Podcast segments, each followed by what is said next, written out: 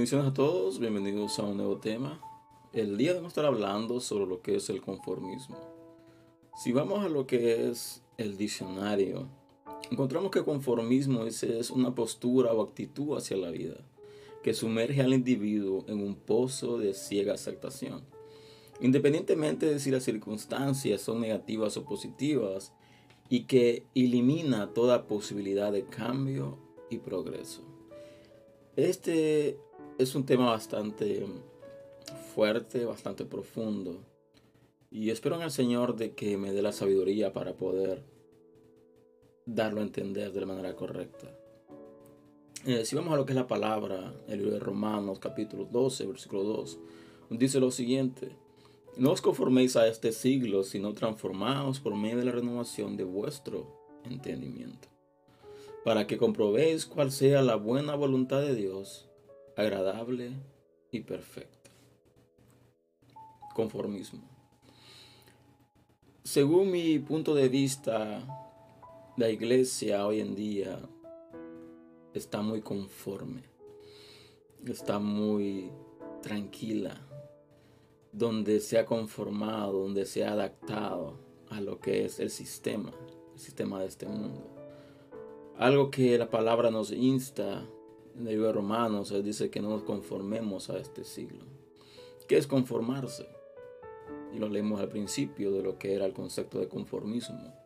Dice es la postura o una actitud hacia la vida. Dice postura o actitud. Son dos cosas diferentes. Postura es una decisión, actitud es lo que tú haces o lo que dejas de hacer. Dice que sumerge al individuo en un pozo de ciega aceptación. Y es aquí donde llama la atención porque dice de ciega aceptación. Cuando tú aceptas algo, si vamos a lo que es el ámbito eclesiástico, vemos de que nosotros confiamos en Dios, nosotros creemos en Dios por medio de la fe.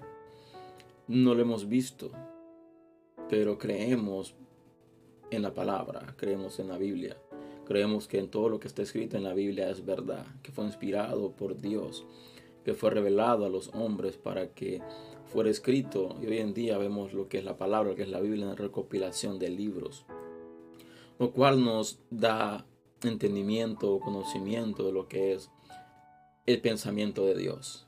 Si queremos conocer a Dios, debemos de leer la palabra. Si queremos conocer un poco del corazón de Dios, vamos a la palabra. La palabra nos va a detallar lo que es el pensamiento o el corazón de Dios hacia nuestra vida. Así que nos lleva a lo que es el libro de Romanos. Y como dije al principio, la iglesia está muy conforme.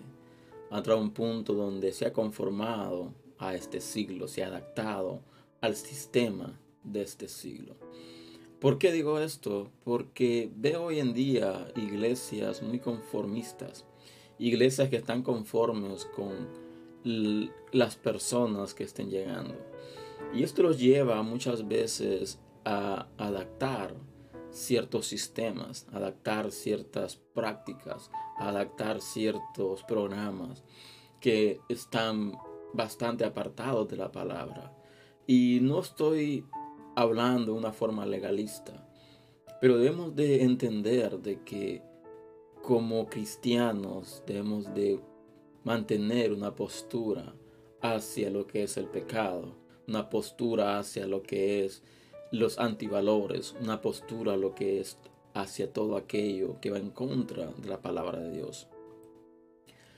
No se trata de discriminar, no se trata de atacar, no se trata de hacer excepción de personas, no se trata de eso, sino se trata de tener una postura firme y estable de quiénes somos, de quién, cuáles son nuestros valores, cuáles son nuestras creencias, qué es lo que creemos, qué es lo que profesamos, defender nuestra fe, nuestra fe en Cristo, no nuestra fe en una religión, nuestra fe en una denominación, sino nuestra fe en nuestro Salvador. Así que el libro de Romanos dice que transformemos nuestra mente. Dice, transformaos por medio de la renovación de vuestro entendimiento. ¿Qué significa esto? Significa que debemos de abrir nuestra mente a lo que es la palabra, abrir nuestra mente a lo que es la manifestación de la palabra de Dios en nuestra vida. Porque si no nos transformamos, si no renovamos nuestra mente, si no renovamos nuestro entendimiento, no vamos a poder comprobar. La dice para que comprobéis, no dice para que conozcamos, no dice para que entendamos, dice para comprobar cuál sea la buena voluntad de Dios. Aquí vemos de voluntad y habla de bueno. Hay tres etapas de lo que es la voluntad de Dios. Dice, hay una voluntad buena, hay una voluntad agradable y hay una voluntad perfecta.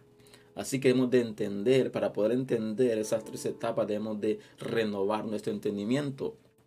Por consiguiente, no nos podemos adaptar al sistema de este siglo. No podemos adaptarnos al sistema del mundo. Cuando hablo del mundo, estoy hablando del sistema, no estoy hablando del mundo en general, porque todos estamos en el mundo.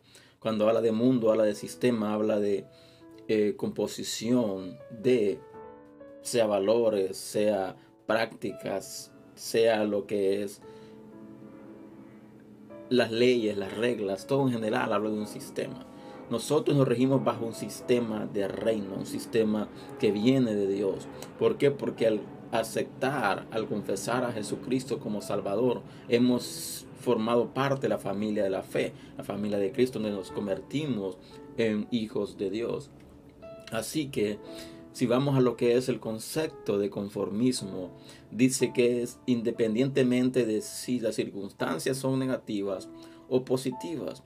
Y esto también llama la atención. ¿Por qué? Porque dice que es la postura o actitud hacia la vida que te sumerge en un pozo de ciega aceptación donde tú aceptas todo ciegamente, sin poder interpretar, sin poder discernir, sin poder estudiar, analizar todo lo que está a tu alrededor. Y aquí habla, dice, independientemente de si las circunstancias son negativas o positivas, tú las aceptas, independientemente de eso. Y también dice, y que elimina toda posibilidad de cambio y progreso. Y aquí es donde comienza a ponerse crítica la situación. ¿Por qué? Porque si hay algo que te está limitando, hay algo que te limita a poder crecer, te limita a poder conocer, tener entendimiento, a poder tener una relación más estable con Dios, una intimidad más estrecha con Dios, entonces esto te va a limitar.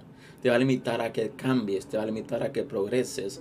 Y hoy en día vemos iglesias conformes, repito, con la cantidad de personas que tienen, conformes con que las personas estén yendo domingo a la iglesia, que estén diezmando, que estén ofrendando, están conformes con eso. Cuando el enfoque de la iglesia no solo es hacer servicios donde la gente llegue a entretenerse, porque eso se ha vuelto últimamente la iglesia un centro de entretenimiento, un centro donde la gente llega a entretenerse, donde la gente llega porque es costumbre ir al servicio de un domingo, es costumbre ir a, a, alabar al Señor un domingo, se ha vuelto costumbre donde se ha conformado, donde la iglesia ha dejado de tener metas claras y precisas donde, hacia dónde quiere llegar como sistema, hablando en el sentido de la comunidad. La iglesia muchas veces está desconectada de la comunidad. ¿Por qué? Porque no está supliendo la necesidad que la comunidad necesita, donde está más conforme con los programas, está conforme con la gente que está llegando, está conforme con que la gente llegue por llegar, pero no tiene un sistema definido de cambio, de transformación, donde lo más importante, donde lo fundamental es la transformación de los individuos que forman parte de la iglesia. No tanto en sí del número, sino de la transformación, de la capacitación que la iglesia puede dar a los que forman parte de ella. Así que hoy en día vemos que poco a poco hemos caído en este conformismo. Poco a poco nos hemos ido adaptando al sistema, donde hemos traído cosas del mundo, cosas del sistema terrenal y lo hemos metido en la iglesia.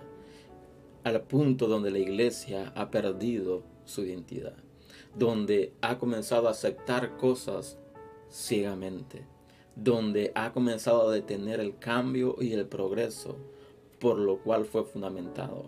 La iglesia fue creada para suplir la necesidad de la comunidad en la cual ha sido plantada. La pregunta que debemos hacernos es esa. ¿Hemos caído en conformismo? ¿Hemos comenzado a aceptar cosas a ciegas? ¿Hemos comenzado a adaptarnos, a conformarnos a este mundo? ¿O hemos estado renovando, transformándonos por medio de la renovación de nuestro entendimiento? ¿Hemos llegado a comprobar cuál es la buena voluntad de Dios? ¿Cuál es la agradable voluntad de Dios? Y por último, ¿cuál es la perfecta voluntad de Dios? Hay muchas preguntas que debemos hacernos. Así que espero en el Señor de que el tema haya sido bendición para tu vida. Te invito a compartir este material si así lo ha sido. Te invito a suscribirte a este canal si no lo has hecho aún. Y le espero el próximo fin de semana con un tema nuevo. Y que la gracia de Dios esté con ustedes. Hasta la próxima. Que Dios les bendiga.